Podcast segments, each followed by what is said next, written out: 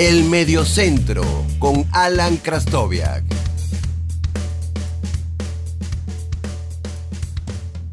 Hola, mi nombre es Alan Krastoviak y les doy la bienvenida a un nuevo episodio del podcast del Mediocentro. En esta ocasión eh, tengo otro episodio nacido de un tweet, no de un tweet de otra persona, sino de un tweet mío. Eh, se me ocurrió hacer una lista, mm, digamos así, eh, de memoria, de cuáles podían ser los mejores técnicos del año 2000 para acá. Pero la primera, digamos, variación de ese tweet a lo que va a ser este capítulo es que esa definición de los mejores eh, no es lo que quiero explorar, sino eh, los técnicos más influyentes o más importantes desde el 2000 para acá. Para eso eh, definí tres, mm, tres criterios para evaluarlos. Y por eso es que estas listas, eh, digamos, dependiendo de esos criterios, pueden resultar diferentes. Eh, no, hay, nada de malo en que ustedes no estén de acuerdo en alguno de estos nombres o hay nombres que les parece que, deberían entrar y no están, porque sé que hay nombres que seguramente no están en la lista y muchos podrían pensar que sí están, que sí deberían estar, pero, pero bajo, estos, bajo estos criterios creo que, que, no. Los tres criterios que elegí eh, para definir ese, ese grupo de, los, técnicos más importantes del, del, año 2000 para acá, son tres. Eh, la relevancia táctica, es decir, ¿qué, qué dejaron eh, a nivel táctico en su, entre sus colegas? ¿Qué influencia táctica dejaron? ¿Qué, qué impronta dejaron a nivel táctico en el, en el momento en que trabajaron y posteriormente? La capacidad de reciclarse, o sea, la capacidad de volver no necesariamente a ser exitosos, porque esto no va de tanto de ganar, sino, como de, sino de construir. Eh, hay trabajos de técnicos que son muy importantes, que no ganaron, pero que sentaron bases para proyectos que, duraron mucho tiempo. Y en otros casos que ganaron poco, pero que son sumamente importantes para, para el lugar donde trabajaron. La capacidad de volver a construir, a tirar todo abajo y volver a, levantar un equipo o ir a otro lugar y volver a levantar algo. Y por último, la capacidad para potenciar jugadores. Es decir, que los, eh, durante el trabajo de ese técnico, los futbolistas dieran incluso en algunos momentos eh, rendimientos por encima de lo que es normal para ese futbolista. Y hay un técnico que muy claramente eh, logra esto. Bueno, sin más preámbulos, vamos primero a ver eh, esa lista que yo armé de, los técnicos que me parecen los más importantes del, año 2000 para acá. Y luego eh, voy a comentar algunos nombres que me dieron cuando hice el tweet y que no están en la, en la lista bajo, bajo estos criterios o bajo lo que yo pienso y las razones que yo, que yo doy para, para no estar allí. Sin más preámbulos, vamos con este episodio del podcast del Medio Centro. Escuchas el Mediocentro con Alan Krastoviak. Vamos a empezar por lo que yo considero el, podio, el, gran, la santísima trinidad de los técnicos eh, influyentes del año 2000 para acá. Y básicamente son tres. Eh, Joseph Guardiola, eh, Jürgen Klopp y José Mourinho. Esos son los tres técnicos que a mi modo de entender son los más importantes eh, de, los, de los últimos 20 años. Guardiola, lo de Guardiola es muy claro. Guardiola apareció en el año 2009 y sacudió los cimientos del fútbol eh, a partir de lo, que, de lo que jugó con el Barcelona. Durante casi 10 años, o, sí, durante 10 años, porque, porque creo que el cambio táctico se está dando es ahora, eh, se jugaba o para imitar al Barcelona de Guardiola o para imitar lo que hacía Guardiola o para contrarrestar lo que hacía Guardiola. Y allí nacieron, por ejemplo, eh, equipos eh, míticos como el Atlético de Madrid y Simeone. Para mí no hay discusión de que el técnico más importante a nivel táctico de estos últimos 20 años es Josep Guardiola. Y es por eso, porque generó un cambio a nivel del juego que modificó la, forma en la que se jugaba.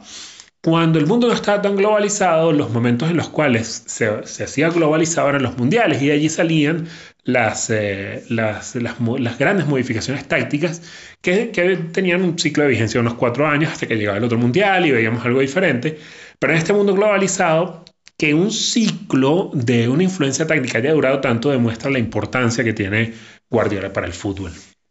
Luego, eh, hablar de José Mourinho.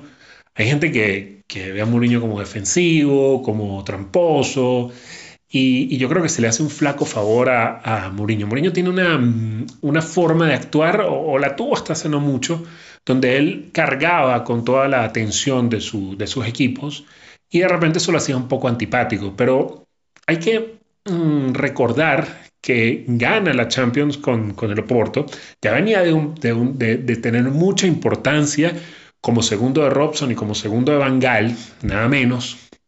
Eh, y cuando toma el Porto, lo hace campeón, eh, no sin tener un fracaso anterior, lo hace campeón de Europa. Y cuando va a Inglaterra, eh, no es tanto los dos títulos de Premier League que logra y que quizás se queda muy cerca de Champions, pero lo que construye. Lo primero es que le, da un toque de modernidad a la Premier League que los que la dominaban hasta ese momento, que eran Ferguson y Wenger, ya no tenían.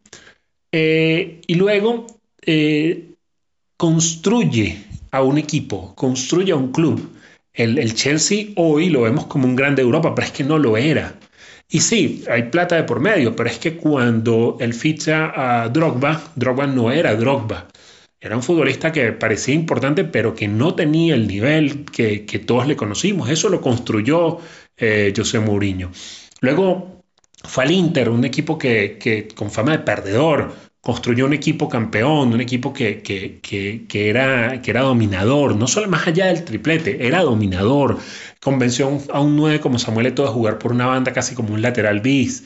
Luego fue al Madrid y, hay que, y la gente del Madrid tiene que ser muy eh, eh, muy agradecida de Mourinho porque el equipo de las cuatro Copas de Europa en cinco años no existiría sin antes eh, haber estado Mourinho ahí. Yo creo que es el gran valedor de la otra corriente táctica que hubo durante prácticamente 15 años, porque Mourinho llega al, Chelsea en el 2004, si, no, si la memoria no me falla, y todo ese plazo de tiempo eh, lo, es, un tiempo en el cual Mourinho está en la élite. Ya cuando sale el Madrid, vamos a poner que puede ser una década después, eh, ya, empieza a caer un poco. Eh, y, los últimos años le ha, costado, más allá de que tuvo una época en el, United, sobre todo un año, el, año es el récord del City, que, que, logró que el equipo jugara bastante bien por algunos, por algunos momentos. Y el tercero, es un favorito de la gente, que es Jürgen Klopp. Eh, yo creo que principalmente Klopp tiene, eh, mm, de, estos, de estos criterios, tiene los tres. O sea, eh, combina muy bien las tres cosas, pero sobre todo el de potenciar jugadores. Yo no le creo a un futbolista de Klopp hasta que lo veo sin Klopp. Por ejemplo, yo no me creo a Trent Alexander, a Alexander Arnold hasta que lo vea sin Klopp. ¿Por qué? Porque es que lo vimos con Sahin, lo vimos con Lewandowski, lo vimos con Gotze, lo vimos con Kagawa, lo vimos con Lucas Piszek, lo vimos con Subotic. Todos han jugado por encima de lo que ha sido la, media de su rendimiento bajo Klopp. Creo que Klopp es el abanderado del nuevo cambio táctico. Eh, eh, los equipos están tratando de imitar lo que, lo que viene haciendo Klopp hace mucho tiempo. Eh, su, su, pressing y, su, y, sus pasillos exteriores con el, con el Dortmund eran, eh, son, son míticos y son súper recordados.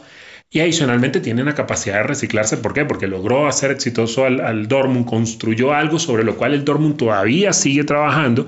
Y luego fue al Liverpool y consiguió armar otra cosa que también ha durado mucho tiempo más allá de lo que pueda ganar o no haber ganado. Eso creo que son los puntos más relevantes de los que nos permite saber la importancia de un técnico. Luego tenemos eh, nombres como Sir Alex Ferguson, un técnico importantísimo, ganó muchísimo en los 90, pero logró, a pesar de ya ser un técnico de cierta edad, reciclarse en, a principios de siglo, eh, romper con esa, con esa hegemonía que tenía Mourinho en un momento con el Chelsea, armar un equipazo que ganó eh, Champions y Premier League, con aquel, aquellas abejas asesinas, con Cristiano Ronaldo, Carlos Tevez y, Wayne Rooney arriba, un equipo muy diferente a lo que había armado antes, es decir, tiene, tuvo la capacidad de irse acoplando, tuvo la capacidad de en Europa meter a Jason Park, modificar un poco el, el esquema, eh, cambiar su forma de aproximarse a los partidos. A mí me parece que Ferguson es no solamente, no solamente tiene valor por todo lo que hizo con el United, que prácticamente lo refundó como club, sino que además eh, es un técnico que supo mantenerse a la vanguardia de lo que, de lo que era mm, la, la élite táctica en ese momento, a pesar de que tenía mucho tiempo en el banquillo y podía ser muy complicado. Adicionalmente, era un técnico que era maximizador de recursos a más no poder. O sea, era un tipo que te ponía a Wes Brown, a Red Fletcher y, dos jugadores subidos de la, de la cantera del United y te jugaban a semifinales de Champions así. Eso tiene muchísimo valor. el siguiente nombre es el de Carleto Ancelotti, obviamente, un técnico que eh, supo construir un Milan eh, histórico, fue a, Inglaterra y logró construir eh, un equipo en el Chelsea, luego fue al PSG con toda la presión que había, porque el PSG ya era un equipo que gastaba mucho y no lograba ganar el título, y lograr ganar, lograr ganar en Francia, luego fue al Madrid y, y ganó esa Champions tan complicada, un competidor feroz, quizás en el tema táctico no sea un un, avanzado de su tiempo, pero definitivamente es un técnico que sabe sacarle mucho rendimiento a sus futbolistas y que sabe modificar la forma en la cual va a jugar para eh, amoldarse a lo que es mm, la, idiosincrasia del club al que llega. Rafa Benítez quizás sea un nombre que muchos digan, bueno, pero Rafa Benítez fracasó en el Madrid, ¿cómo va a estar aquí? Pero yo lo pongo por lo que hizo a principio del, del, siglo, ¿no? Eh, esa construcción de ese Valencia campeón de liga, luego era Liverpool, un Liverpool que venía en horas muy bajas, eh, luego del, histórico Liverpool eh, fueron casi dos décadas terribles para el equipo. Levantó un poco con Gerard Ulier, pero no, no, no estaba al nivel. Benítez construyó un equipo importante que peleaba en Europa, que llegó, llegó a pelear una Premier League con, con, con, el United, la perdió por, por poco, eh, potenció futbolistas como Xavi Alonso, como Steven Gerrard, como Fernando Torres, eh, le sacó un rendimiento espectacular a un futbolista normal como Luis García. Eh, y, y, los que somos venezolanos lo vimos como potencia futbolistas cuando, cambió, cuando convirtió a, a, a Salomón Rondón en un, en un delantero global. quise meter también a Jupp Heynckes, porque me parece que tiene eh, muchísimo valor lo que logró construir en el Bayern. Fue un Bayern que, eh, un Bayern muy alemán, que, sirvió también para que el desembarco de, de, Guardiola fuera eh, de alguna forma un poco, un poco más complejo porque había como una ruptura allí, pero luego del, proceso de Guardiola hemos visto como el equipo parece retomar esa, esa, esa, esa, esa concepción de Henkes. Creó una de las parejas más impresionantes, aunque su génesis fue con Bangal, pero la explosión fue con Henkes, el famoso Roverí. Eh, logró también romper la hegemonía de Klopp con el Dortmund, que venía un par de títulos en la Bundesliga. Eh, luego volvió y me parece un técnico que, tiene mucho valor porque logró volver a estar en la élite y construir un equipo eh, que es referencia en Europa en la última década, que fue ese, ese famoso Bayern del triplete. Arsène Wenger también es otro nombre que quizás si vemos lo último que hizo, pueden decir, bueno, pero ¿por qué Arsène Wenger está aquí?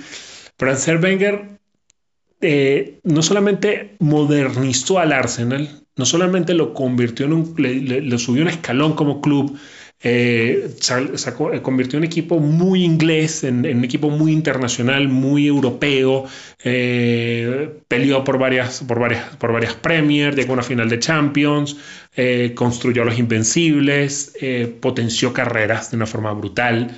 La gente hoy mira a Titi Henry y a, y a y dice, oh, qué jugadores, sí, pero pongan que hoy el Arsenal va a fichar un holandés fracasado en el Inter. Eh, ese era Dennis Bergkamp.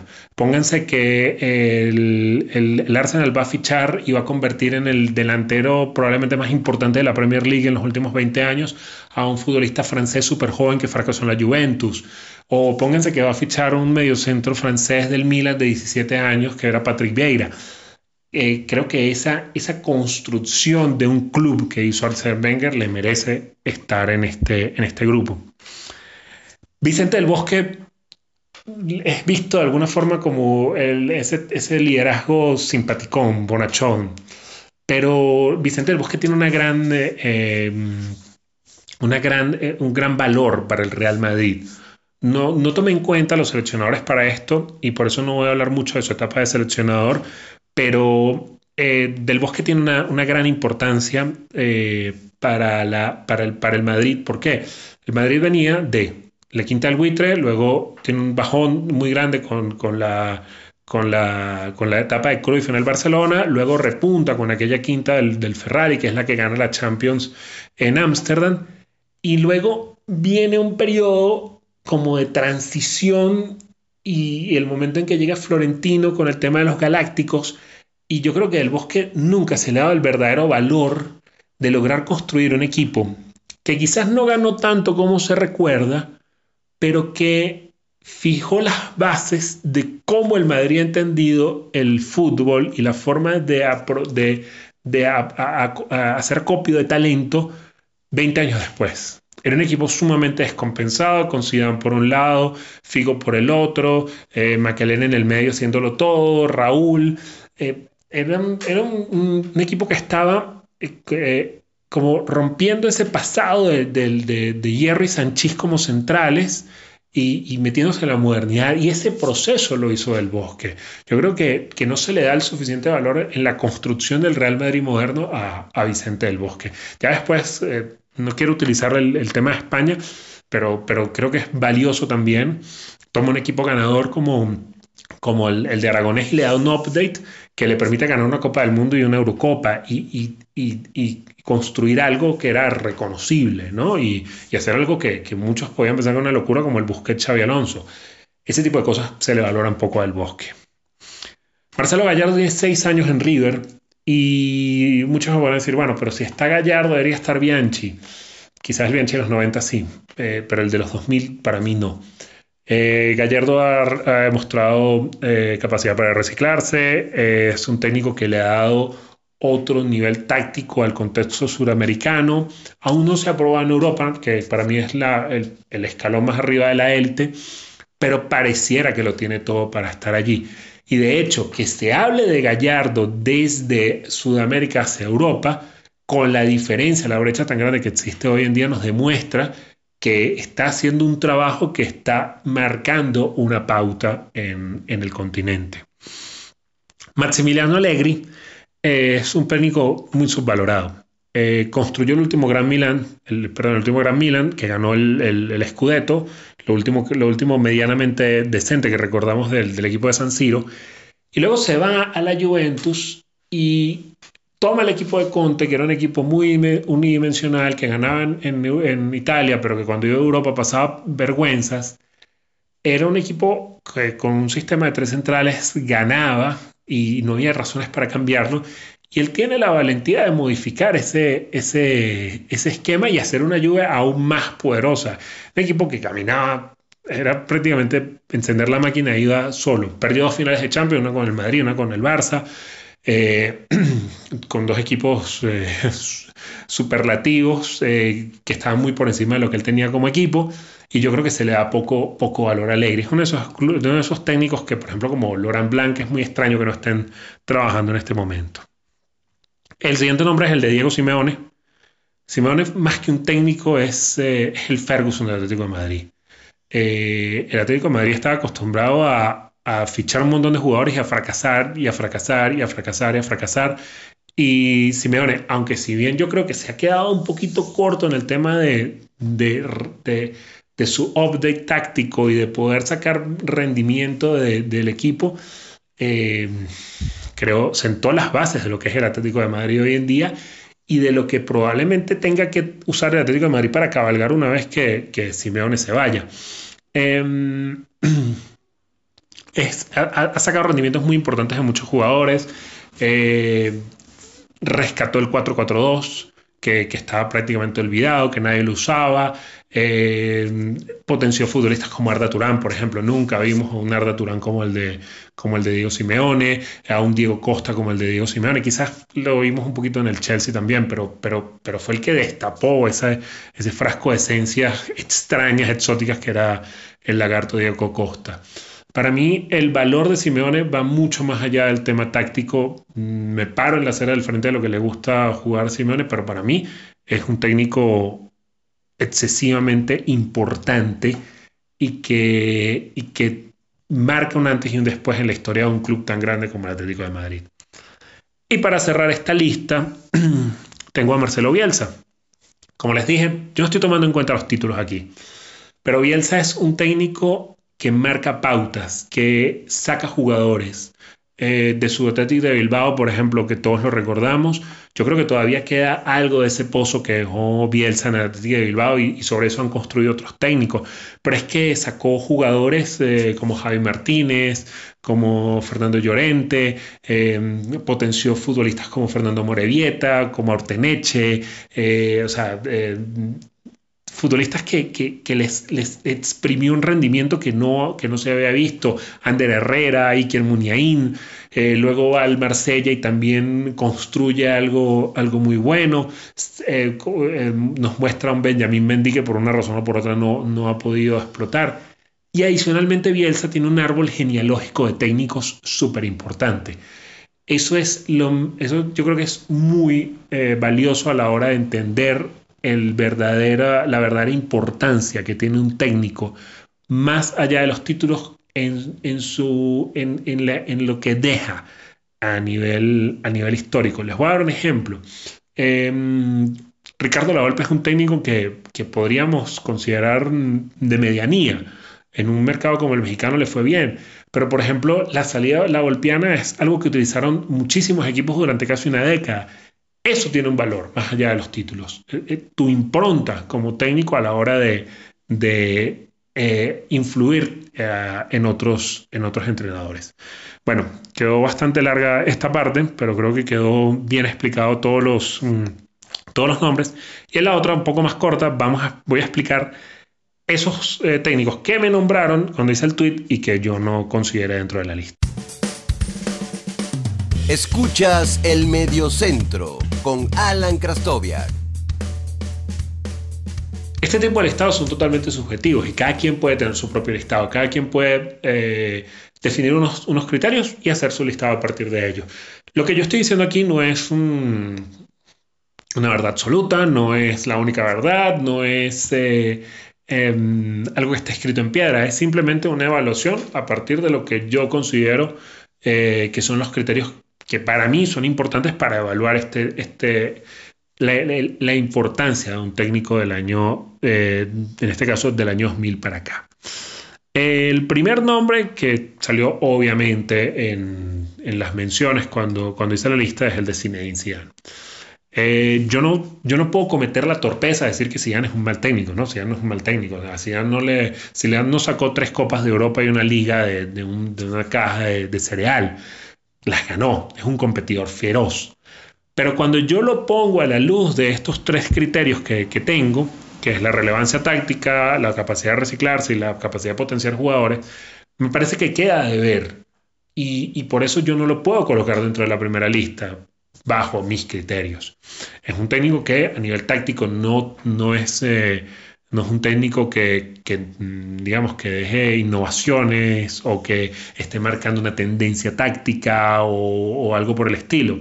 Yo en una ocasión en Twitter lo, comentaba que a mí Zidane se me parece más a Cruyff de lo que muchos piensan porque es un técnico que desde su superioridad como futbolista entiende el fútbol de una forma mucho más sencilla que todos los demás, pero, pero no tiene esa... Mm, no ha tenido esa, esa y quizás por, por, la, por la misma naturaleza del club donde, donde trabaja, no ha tenido esa, ese, ese deseo, no sé si llamarlo deseo, e, ese trabajo para crear un, camino que otros sigan, ¿no? Eh, y adicionalmente en el tema de potenciar jugadores bajo su ala y futbolistas que sean se han, eh, han perdido valor. Eh, tiene, por ejemplo, dos talentos eh, superlativos como Gareth Bale y, James Rodríguez y los ha desaprovechado por completo. Yo creo que eso es también una, una, una mancha que tiene Zidane en su currículum. por el lado de ganar, nadie puede, nadie puede negar lo que ha ganado, pero a la luz de estos, de estos criterios, que por ejemplo me hacen colocar a Bielsa, que no ha ganado absolutamente nada más allá de, una medalla de oro eh, con Argentina y un título con, en, Argentina, y creo que, algo más, no mucho más que eso, eh, esté en la primera lista de esos técnicos eh, mm, que tienen los técnicos más importantes de, de, los últimos 20 años para mí, y Zidane no lo esté. Otro nombre que me mencionaron mucho fue el de Frank Rijkaard para mí Rijkaard tampoco debe estar en este listado porque fue un técnico que en su plenitud eh, estuvo dos años, que, fueron dos años y medio. Eh, tampoco fue un técnico que creara una corriente táctica. Eh, antes del Barcelona, pues tuvo un paso relativamente bueno por, Holanda, pero por Países Bajos, perdón, pero nunca, tampoco, tampoco dejó un pozo allí para construir.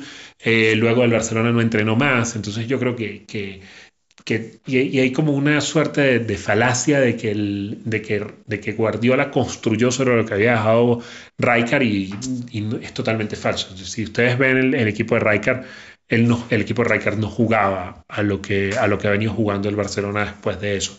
Obviamente es un técnico que, que por mi simpatía con el Barcelona le tengo, eh, y por la escuela holandesa le tengo muchísimo muchísimo, muchísima simpatía, pero, pero yo, no, yo no creo que deba estar en la, en la primera lista. Eh, otro, otro del Barcelona es Luis Enrique. Eh, lo mismo, yo no creo que Luis Enrique haya creado una, evolución táctica o, algo que, nos, que, me permita meterlo dentro de la primera lista. Eh, tuvo buenos pasos por el Barcelona B, por el Celta, luego por el Barcelona, por el primer equipo pero no fue capaz de imponerse en la Roma. Eh, no tenemos mucho más de él, más allá de lo que ha hecho en la selección española, que también por una situación muy lamentable es poco. Entonces yo creo que, que no, que no puede estar en el, en el primer grupo. Otro nombre que, que, salió y que muchos me discutieron es el de Carlos Bianchi. Yo creo que el Bianchi de los 90, el de Vélez y el de su primera etapa en Boca, sí entra aquí. Pero pero yo no creo que Carlos Bianchi sea un técnico que el año 2000 para acá haya, haya marcado eh, un camino que, le permita estar a la altura de, los, mencionados en la primera, en la primera etapa, en la primera parte del podcast. Eh, fue un técnico que, que, falló en reciclarse cuando volvió a Boca en su última, en su última etapa.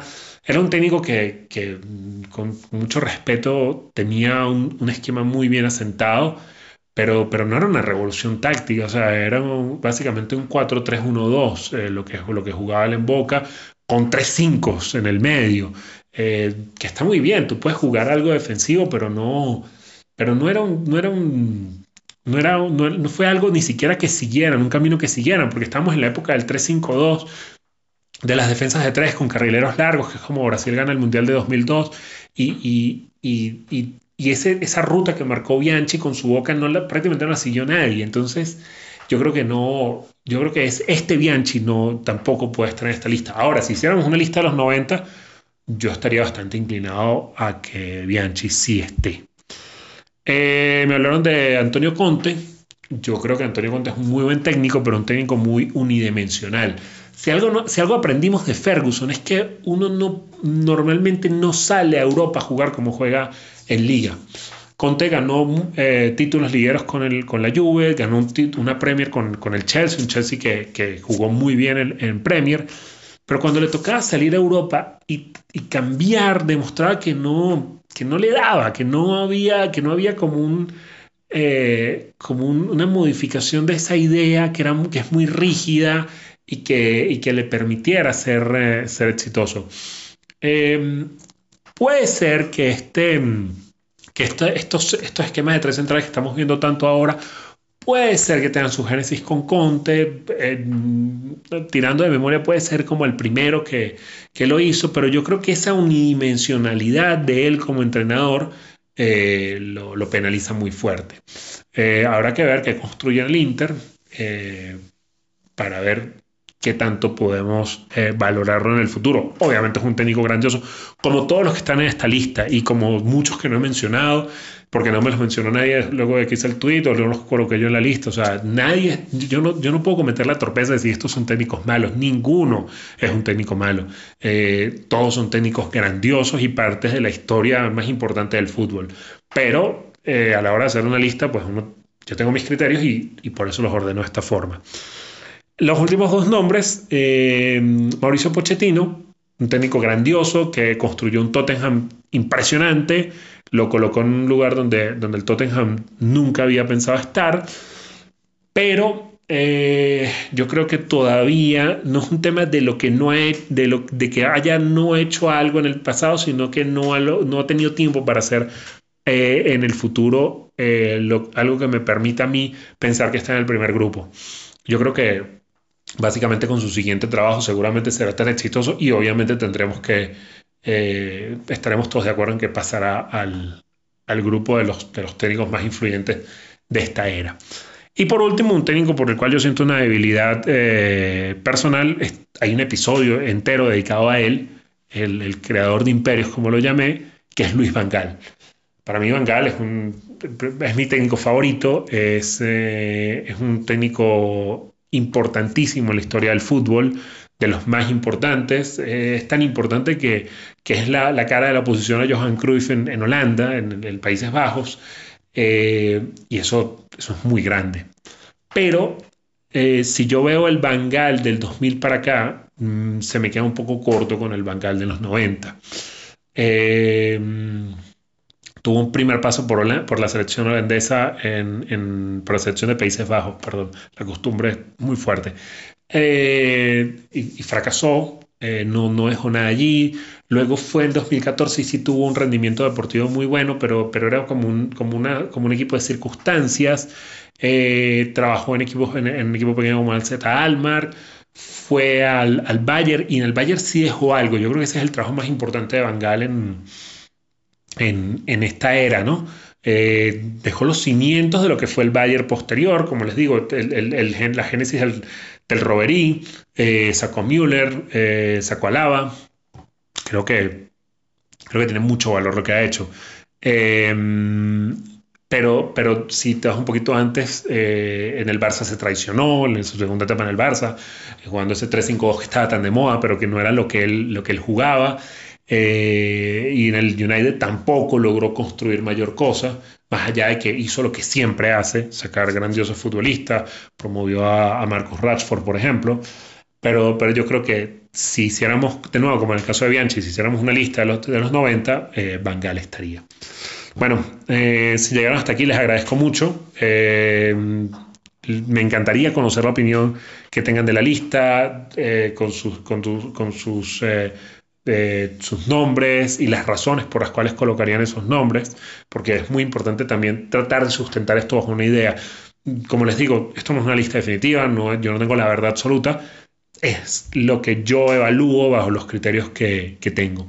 Em, recuerden que me pueden encontrar en Twitter como arroba alan-ha. Les voy a encontrar el Instagram de este proyecto que es arroba al. Eh, les agradezco muchísimo que se suscriban en la plataforma donde estén escuchando el podcast para que no se pierdan futuros episodios. Y de nuevo, todos aquellos comentarios que quieran hacer y cualquier, cualquier conversación que quieran tener de fútbol. Normalmente en Twitter estoy súper eh, activo en ese sentido. Estaré muy contento de conversar con, con ustedes y agradecerles a todas las personas que me escriben y me dicen que les gusta el podcast y que lo escuchan. Para mí, cada persona que me escucha, cada persona que me manda un mensaje diciéndome que le gusta el podcast es algo súper valioso. De nuevo, muchísimas gracias y hasta un próximo episodio.